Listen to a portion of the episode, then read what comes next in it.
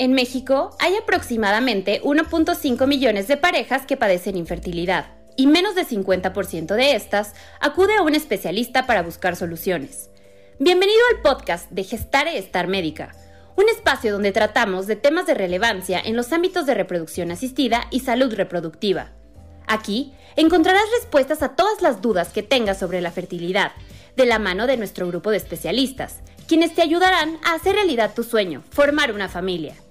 Gestare Estar Médica, clínica de fertilidad donde hace más de 20 años abrimos las puertas a la comunidad con la finalidad de ofrecer los tratamientos especializados en reproducción más avanzados y con un trato más humano. ¡Acompáñanos! Hola, muy buenas tardes. Gracias a todos por su presencia en nuestro Facebook Live, conmemorando nuestra semana de aniversario en Gestar Estar Médica. Daremos inicio formalmente a esta charla que tendremos el día de hoy sobre el estudio genético preimplantacional. Soy Edgar Ortiz y sean bienvenidos a esta transmisión. Tengo el gusto de presentarles hoy a la doctora Avi Garnica. Ella es médico cirujano por parte de la Universidad Autónoma de Chihuahua. Es graduada de la especialidad de ginecología y bioobstetricia en la Universidad de Monterrey, de la UDEM, y es jefa de residentes en la subespecialidad de biología de la reproducción. Participó en el primer trasplante de útero en la República Mexicana junto con el doctor Escárcega. En la actualidad trabaja en Gestar Estar Médica como bióloga de la reproducción. Bienvenida, doctora. Hola, Edgar, muchas gracias. Doctora, nos gustaría que comenzáramos esta charla platicando acerca del estudio genético preimplantacional y pues adelante, quedamos con usted. Claro, encantada de compartirles esta información. Gracias. Gracias. Entonces yo les voy a hablar de diagnóstico genético preimplantación. Como ya me presentó Edgar, pues soy la doctora Adi Garnica y vamos a comenzar. Bueno, ¿qué es el PGS? Entonces, este es un análisis genético de los embriones que obtenemos por una fertilización in vitro. ¿Con qué objetivo lo hacemos? Principalmente para seleccionar embriones sanos y darle la posibilidad a una mamá y a un papá, obviamente, de que tenga un bebé completamente sano. Además, esto nos sirve para que estos embriones adquieran una capacidad de implantación mayor a la que pudiera tener un embrión que viene genéticamente anormal. También este es uno de los objetivos principales del estudio. Y primeramente, pues quiero platicarles así a grandes rasgos qué es una fertilización in vitro o más que nada los pasos de una fertilización in vitro. Este es un estudio que se realiza con el objetivo de aumentar las probabilidades de de embarazo en una pareja. El primer paso que realizamos es una estimulación ovárica. ¿Cómo? Pues por medio de eh, aplicar medicamentos hormonales, obviamente, son hormonas eh, idénticas a las que nosotros tenemos, con la finalidad de que crezcan más óvulos en un ciclo ovárico para obtener más óvulos y tener mayor eh, probabilidades de que estos lleguen a embriones cuando se juntan con el esperma y por lo mismo tener más probabilidades de poder estudiar embriones y de estos obtener por lo menos un embrión sano. Entonces, el primer paso es estimular a la paciente con medicamentos hormonales que haga que produzca estos óvulos, esta mayor cantidad. Posteriormente, em, a la mitad del ciclo eh, aspiramos estos óvulos que ya maduraron conforme se le fue aplicando el medicamento a la paciente. Aspiramos estos óvulos y eh, dentro del laboratorio de dentro del laboratorio de reproducción estos óvulos se llevan a, eh, a unas incubadoras. Bueno, primeramente se juntan con el esperma de la pareja de la paciente, ya sea de dos, tenemos dos formas para hacerlo. Primero, eh, lo podemos hacer por medio de FIB o fertilización in vitro. Esto es colocar eh, un óvulo, como lo observan aquí en la imagen. Se coloca un óvulo con el esperma de la pareja y solitos eh, realizan la función de fecundar, ¿sí? Y la otra forma sería por medio de ICSI. El ICSI es una inyección intracitoplasmática de esperma. Entonces, las biólogas, eh, por medio de visualización microscópica, lo que hacen es inyectar un esperma por medio de una micropipeta dentro de un óvulo y posteriormente ponerlos en la incubadora para que solos hagan la fecundación.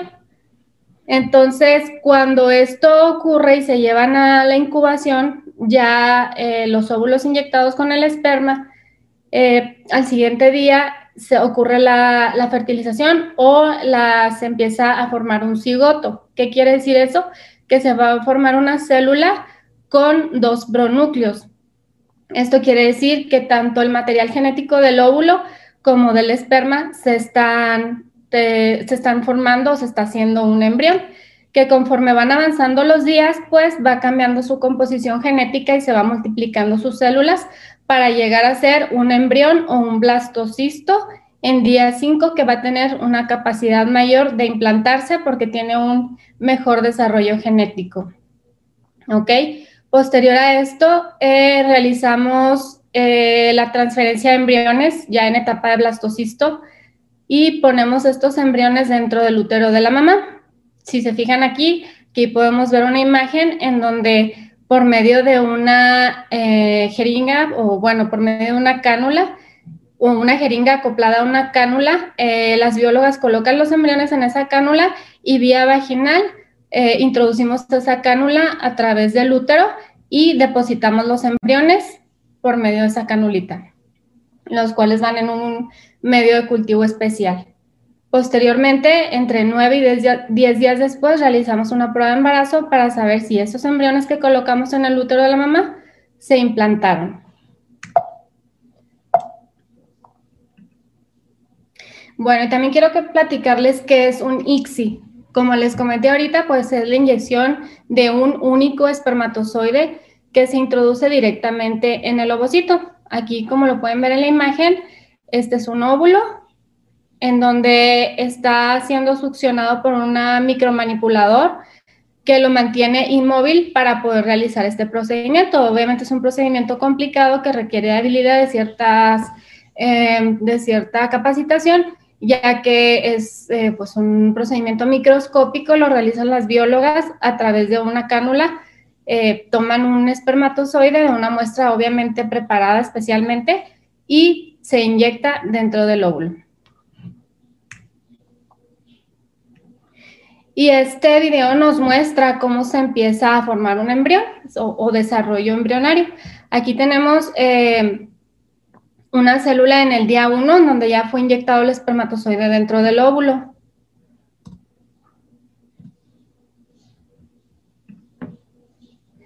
Entonces, si se fijan, aquí eh, tenemos el óvulo con los dos pronúcleos, como les comentaba hace ratito.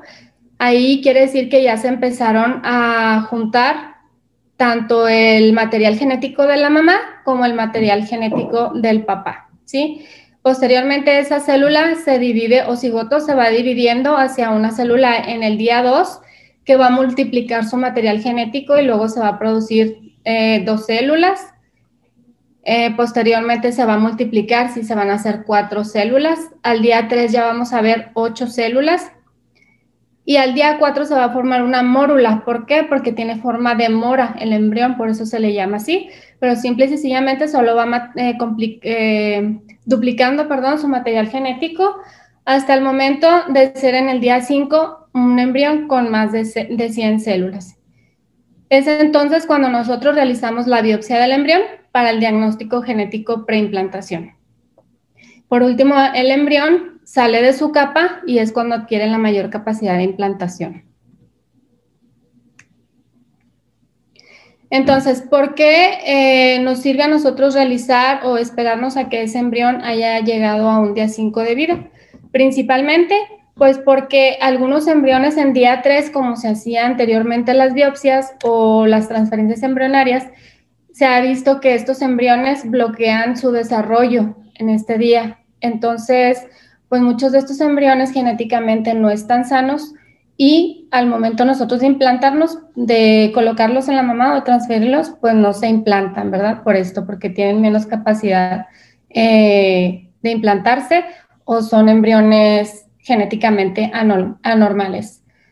Em, esto nos permite em, una mejor selección embrionaria para superar o brincar este bloqueo del día 3 y aparte es importante comentarles que en el día 4 la, es cuando se lleva a cabo la expresión de la mayoría o de todos los, cromosomas. Entonces, em, esta también, la expresión de todos los cromosomas termina hacia el día 5. Es por esto que nos permite seleccionar mejor a los embriones porque para, esta, para este momento de vida del embrión, pues vamos a tener embriones que genéticamente van a tener ya todos sus cromosomas bien, eh, bien diferenciados y vamos a poder tomar la muestra en este momento para que nos dé un mejor resultado en el PGS. Y aquí les muestro, este es un video de cómo se toma una biopsia. Este es un embrión en día 5, en donde podemos observar que a través de una eh, micropipeta se succiona eh, las células del embrión y vemos cómo se desprende completamente. Previo a esta succión se le realiza eh, una perforación en la membrana por medio de un láser para poder tomar este material y poder analizarlo. Esta parte que vemos aquí se llama masa celular interna. Esta masa celular va a formar lo que es el bebé y lo de alrededor, otro fotodermo, es lo que va a formar eh, la placenta en determinado momento. Y también es importante explicar qué son los cromosomas y qué son los genes. Un, cromosoma es una estructura que está dentro del núcleo de las células y eh, los genes son, em, son partes, son segmentos en estos cromosomas que van aquí contenidos y que están formados de ADN o ácido desoxirribonucleico, que el ADN pues es, nuestro material genético y es el que contiene eh, todas estas estructuras que van a formar determinadas proteínas. Recordemos que pues todo el cuerpo está formado de proteínas y cada una de ellas tiene función, una función o muchas funciones en específico. Entonces es diferente. El cromosoma es la estructura que viene dentro del núcleo de la célula y el gen son partes de ese cromosoma que contienen material para poder eh, sintetizar una proteína. Y también es importante explicar que los genes y los cromosomas eh, forman el genoma humano. Este, a su vez, está formado por 23 pares de cromosomas. 22 de ellos son cromosomas, eh, los 22 pares son cromosomas autosómicos y también tenemos un par de cromosomas sexuales que pues, van a determinar el sexo de cada persona, em, ya sea XX o cromosoma XX para las mujeres y cromosomas XY para el hombre. Si se fijan, aquí tenemos un cariotipo que es un mapa, en pocas palabras, es un mapa de todos los cromosomas que contiene eh, una persona. Este es un cariotipo de un hombre y aquí vemos cómo en el par número uno tenemos dos cromosomas, en el par número dos tenemos dos cromosomas, y así eh, se van eh, numerando cada, cada par de cromosomas, y em, siempre deben de ser dos, obviamente, uno que lo da el padre, uno que lo da la madre, y por último, el par de cromosomas sexuales, que es el número 23, y que va a contener ya sea un cromosoma Y y uno X para los hombres, y el par de cromosomas sexuales en la mujer que van a contener dos cromosomas X. ¿Ok? Y en la siguiente imagen vemos cómo se muestra la estructura de un cromosoma. Eh, va a tener dos brazos cortos y dos brazos largos y dentro de ellos van a estar contenidos los genes, ¿sí? Eh, el gen está constituido por el ADN, que es una cadena de, proteínas que forma eh, todo nuestro material genético.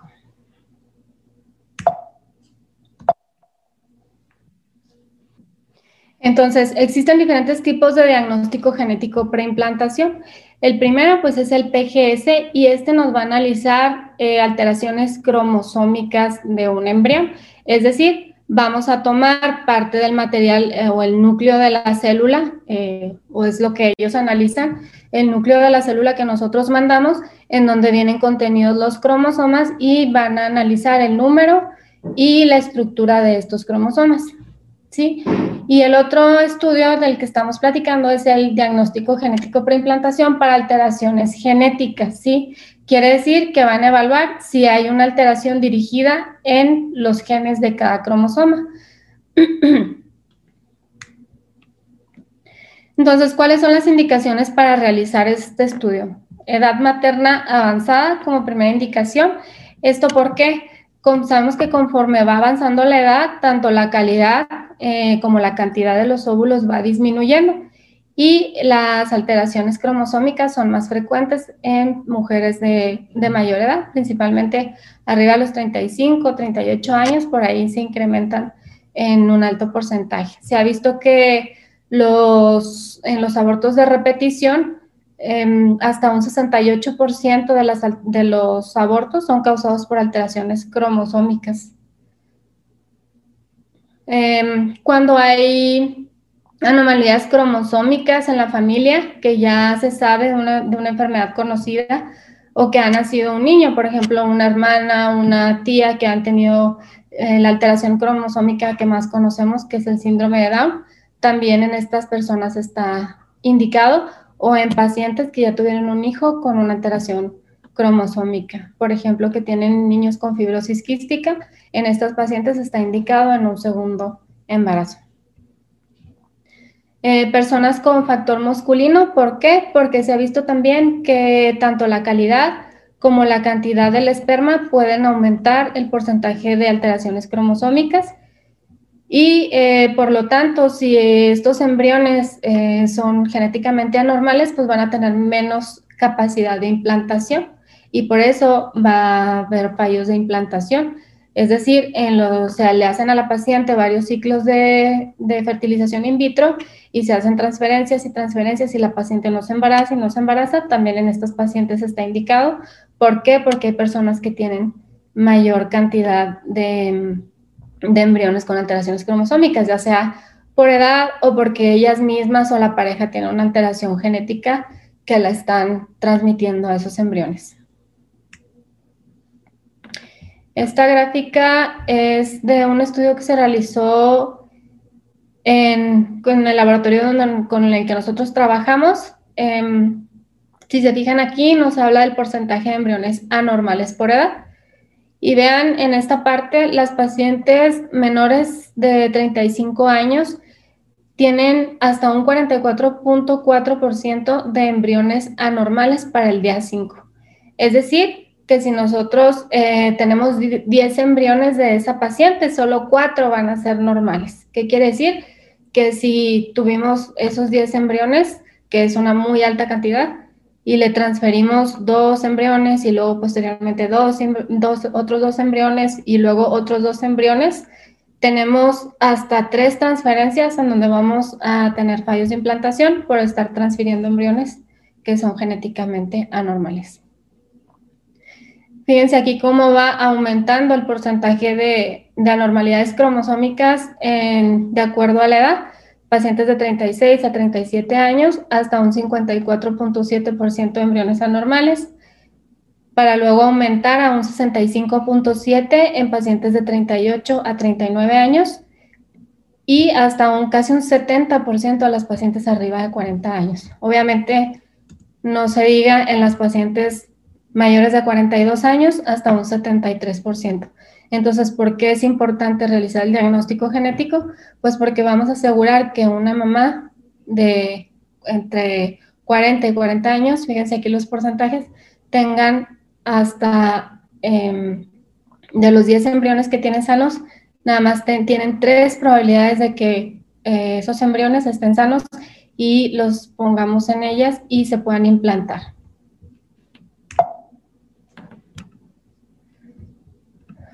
Entonces, el PGS es un estudio diagnóstico genético para análisis de alteraciones cromosómicas. Y esa es la forma en que se reporta el estudio. Si se fijan, este es un estudio en donde mandamos eh, a estudiar dos embriones.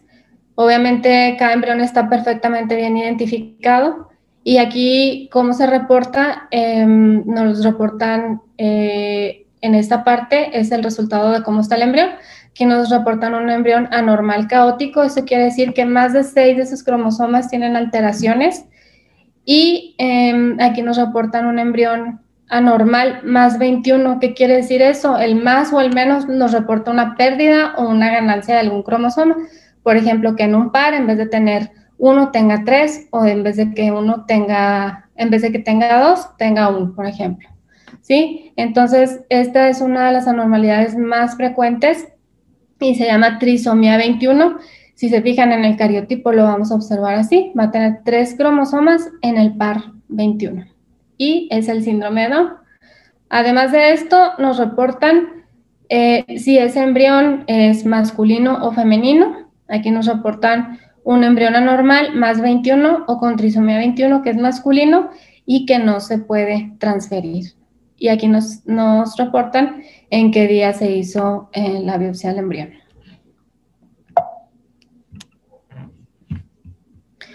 Aquí tenemos otro resultado de PGS les quiero mostrar aquí. Entonces, mandamos a analizar tres embriones, cada uno em, identificado con, el número, ¿va? están perfectamente identificados. Eh, es una biopsia de trofectodermo, como les mostré ahorita, la parte del embrión. Y este es el resultado. El primero nos lo reportan anormal caótico o que tiene eh, en seis cromosomas. Esto quiere decir que tiene diferencias en el número en seis cromosomas, eh, que es un masculino y que no se puede transferir. En esta parte nos reportan un embrión anormal menos uno, que quiere decir que tiene menos un cromosoma en el par número uno, que es un masculino y que tampoco se puede transferir. Y en el último nos, reportan un embrión con ADN no detectado. ¿Esto qué quiere decir? Primero, lo más eh, frecuente es que la célula no tiene el núcleo intacto, entonces este va a ser un embrión de mala calidad. Y también puede pasar que el ADN está degradado y no lo pudieron estudiar. Eh, puede también pasar que en este tipo de resultados nos pidan o se pueda volver a realizar el estudio para ver si dentro del proceso en el que se llevó a cabo el estudio, probablemente no, llevaba células que tuvieran embrión y no se pudo realizar y en una segunda ocasión eh, saber si, si, se pudo realizar y si, si detectan ADN o, eh, o determinar si ese embrión estaba dañado y definitivamente no tenía núcleo intacto.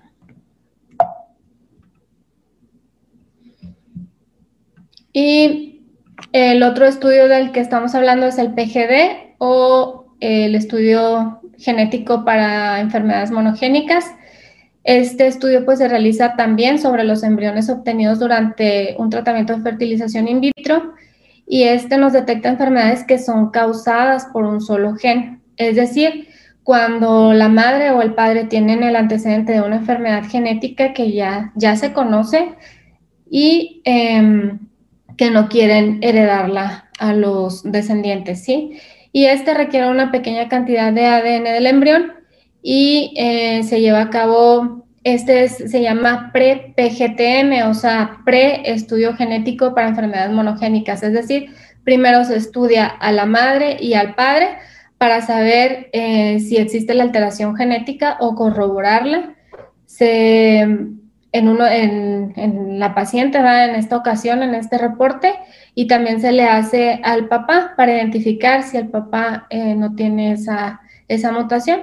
Y aquí nos, el NA nos habla de que no existe la alteración en el padre, pero sí nos da información en la madre. Entonces es apto para poder realizarle un PGTM, ¿verdad? Y aquí en estos mismos pacientes del estudio anterior nos reportan em, el estudio. En ellos se analizaron un total de cinco embriones y nos reportan, si se fijan aquí, dos embriones con la enfermedad que fue síndrome de X frágil. Esta es una alteración eh, genética en el cromosoma eh, número 27. Existe un gen mutado que produce una proteína, la FMR1, y esta proteína cuando está ausente produce retraso mental. Entonces esta paciente conocía que tenía la alteración, eh, quiso hacer diagnóstico por esta indicación para tener eh, obviamente hijos que no tuvieran la, que no portaran el síndrome. Aquí está el resultado de los embriones.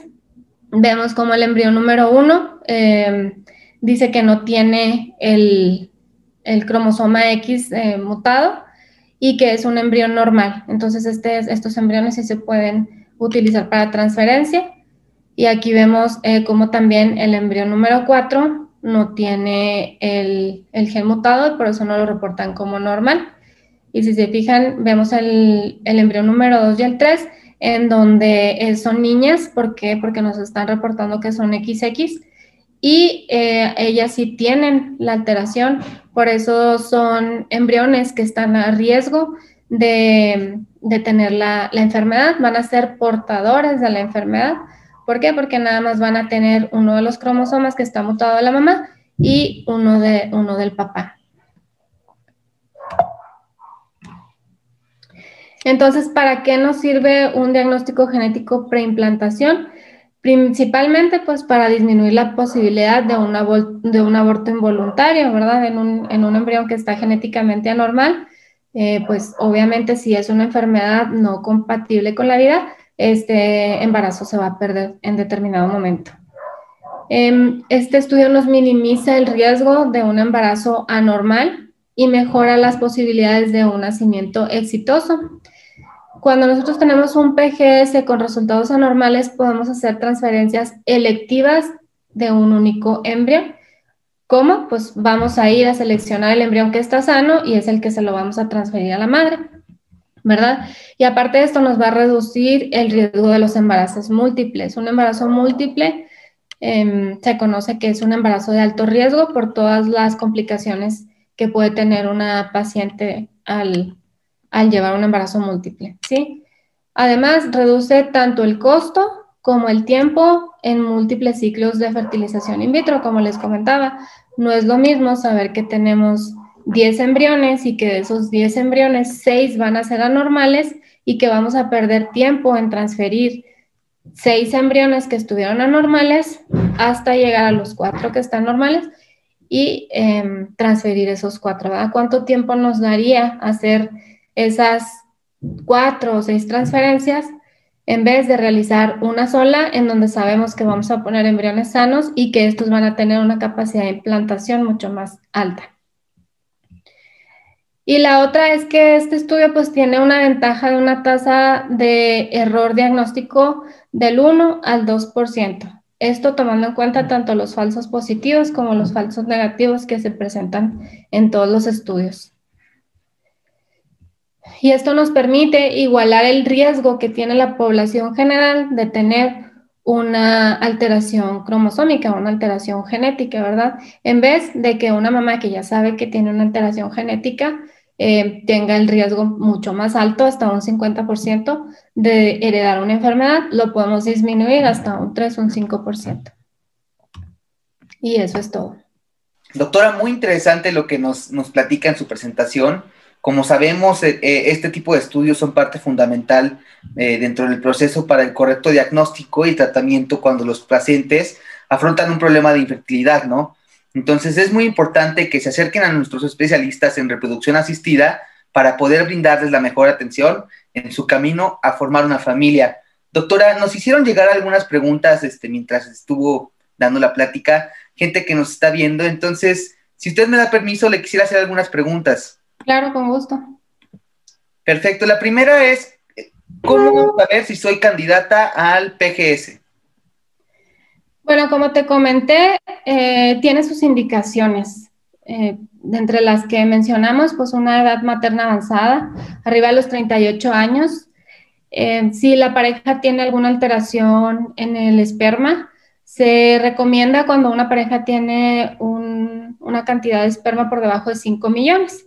Es importante comentarte que lo normal es arriba de 15 millones de espermas. Entonces, si en un estudio de espermograma en el cual también nos van a platicar durante esta semana em, cuáles son los valores normales. Si tenemos un paciente que tiene menos de 5 millones, también está indicado. Eh, o en, personas que tienen una alteración eh, de la calidad del esperma, eh, ya sean pacientes en donde se les hizo un porcentaje de fragmentación y este está por arriba del 30%, también en estas pacientes son candidatas en, en pacientes que ya tuvieron un hijo con alguna enfermedad genética o cromosómica y que no quieren evitar eh, el heredarla o tener eh, hijos sanos, ¿verdad? Y también pacientes que han tenido abortos de repetición, en donde se sabe que un alto porcentaje, pues lo, lo, que lo causa son alteraciones cromosómicas hasta casi en un 68%. Perfecto, doctora. Doctora, otra pregunta que nos hicieron llegar es, que, ¿cuáles serían algunas de las enfermedades que este tipo de, de test, de, diagnósticos podrían este, detectar dentro de los resultados? Mira, enfermedades genéticas es una variedad muy grande, pero enfermedades, las enfermedades eh, cromosómicas que más se detectan, pues las más frecuentes. Eh, síndrome de Down, eh, existen otros dos síndromes frecuentes que son síndrome de Patot y síndrome de Edwards, que están relacionados con retraso mental. Fibrosis quística, como les mostré el estudio, el cromosoma X frágil, que nos da en algunas pacientes fallo ovárica prematura y algunas alteraciones como retraso mental, entre otras alteraciones neurológicas. En realidad son muchas las enfermedades que podemos descartar. Es importante individualizar con cada paciente cuáles son las necesidades, si se le va a realizar un PGS o tiene indicación para realizarle un PGTA, un PGTM. Eh, son diferentes, como les expliqué. Una nos evalúa el riesgo de enfermedades cromosómicas y la otra nos evalúa el riesgo de enfermedades genéticas. Cuando es eh, la evaluación de una enfermedad genética, el estudio va dirigido a un solo gen. ¿sí? A un solo, porque pues tenemos más de 20.000 genes, entonces imagínate, analizar los 20.000 genes, pues no. Es complicado, pero otra pregunta que nos llega, doctora, es, este, dice, ¿puede la biopsia dañar el desarrollo del embrión? Mira, generalmente es eh, muy bajo el porcentaje. Eh, lo que pasa con estos embriones es que pueden disminuir su capacidad de implantación. Sin embargo, el, el estudio genético supera el riesgo. ¿Por qué? Porque vamos a descartar la posibilidad de que sea un embrión anormal y que por esta causa no se implante por sí solo porque ya venía genéticamente anormal o eh, que no se implante porque eh, por algún problema de la mamá, ¿verdad? O sea, eso ya es extra. Pero sí, sí puede disminuir el riesgo, el, perdón, sí puede disminuir un poco la capacidad de implantación, pero el beneficio de hacer el estudio supera el riesgo. Claro, doctora. Doctora, otra pregunta. Nos preguntan que si en Gestare podrían, podrían hacer estos, estos estudios o dónde pueden hacer este tipo de estudios. Sí, los realizamos en Gestare Star Médica. Nosotros eh, trabajamos con un laboratorio eh, internacional. Este laboratorio tiene su sede en Ciudad de México y nosotros mandamos las muestras eh, se toma la biopsia del embrión en el día 5, el embrión se guarda, se, se, congelan estos embriones, las envían las muestras a México y 15 días después de ser analizados a nosotros nos mandan el reporte como estos que les mostré en la presentación y es cuando podemos, hacemos una selección de los embriones que se van a transferir y platicándolo con la paciente ya se hace posteriormente eh, la transferencia a los embriones sanos. Excelente. Doctora, em, ¿cuál sería el primer paso para que una, pareja de su embarazo ¿no? logre, logre convertir su sueño y pues en formar una familia? ¿Cuál sería el procedimiento para...? ok.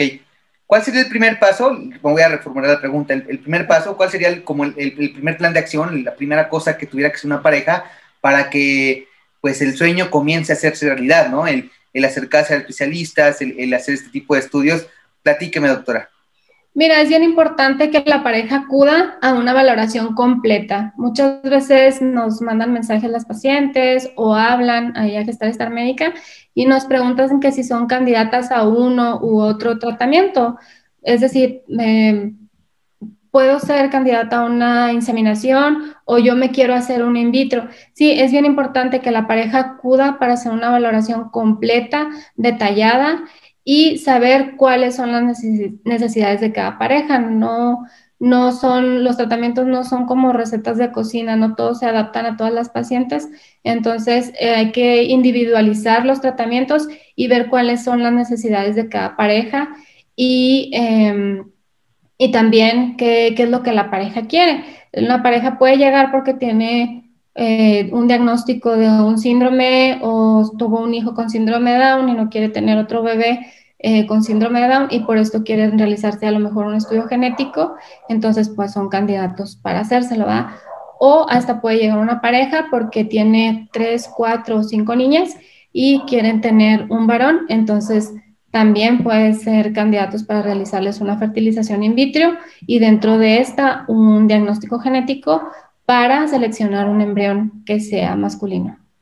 Entonces, sí es bien importante que se acerquen eh, hacer una eh, exploración y una historia clínica detallada en cada pareja de manera individual. Perfecto, doctora. Esto último que comentó yo creo que es de las preguntas más recurrentes que suelen, con lo que suelen llegar las parejas a los consultorios, ¿no? Con este tipo de estudios pues, se puede identificar o se puede elegir, por así decirlo, el sexo del, bebé.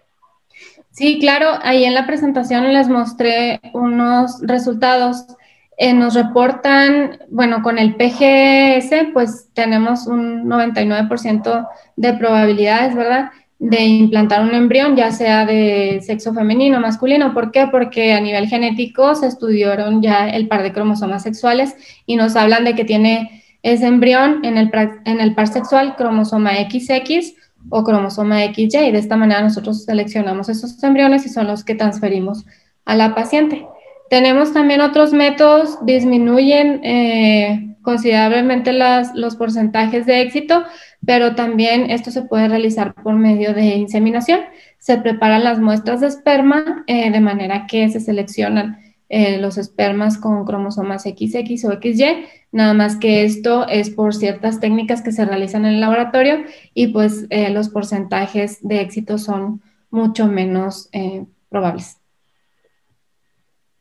Perfecto, doctora. Para concluir de todos los temas que hemos hablado en este live, ¿cuáles serían sus recomendaciones generales para todas las parejas que buscan lograr un embarazo y se plantean el acercamiento a especialistas en reproducción asistida como lo es usted?